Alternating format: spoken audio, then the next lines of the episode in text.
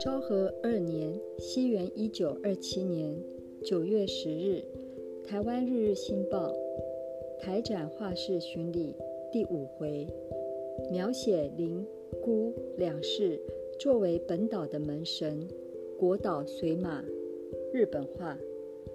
在日本，小孩们看到无论是乡下或都市的庙门上，样子奇形怪状、可笑的人王。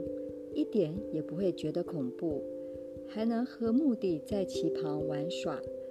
同样的，在本岛，小女孩也会在持着剑、穿着盔甲、威风凛凛的门神旁嬉戏。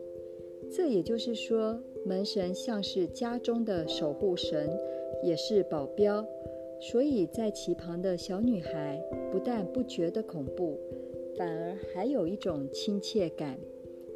这里是国岛水马的画室，他正在画的台湾门神，灵感是来自新公园前松山医院二楼接待室的门神。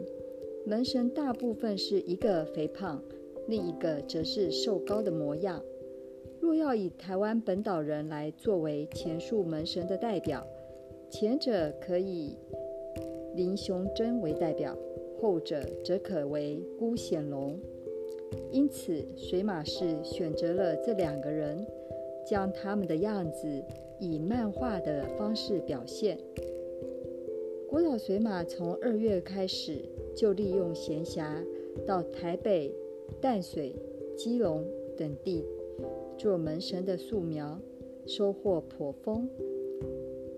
他将这些作品在统一混合后画成草稿。然后再将这些草稿不断的重新修改更换，使得原本很薄的纸变成像草席一般厚。光从这一点就可看出其创作的苦心。再者，其对色彩的用心更是超乎想象之外。光是门神的素描，仅上色。就花了两个钟头以上。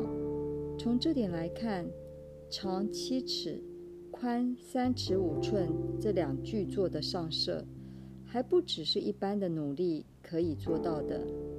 这次要出品的就是这两幅画，而目前才进行到要上色的阶段。我们或许会觉得门门神戴着眼镜有一点不协调，但这也正是。国岛水马漫画的特色，将林雄真和辜显龙两人的面部表情和身体的动作表现得栩栩如生，不仅保有绘画的魅力，也不失去漫画的精神。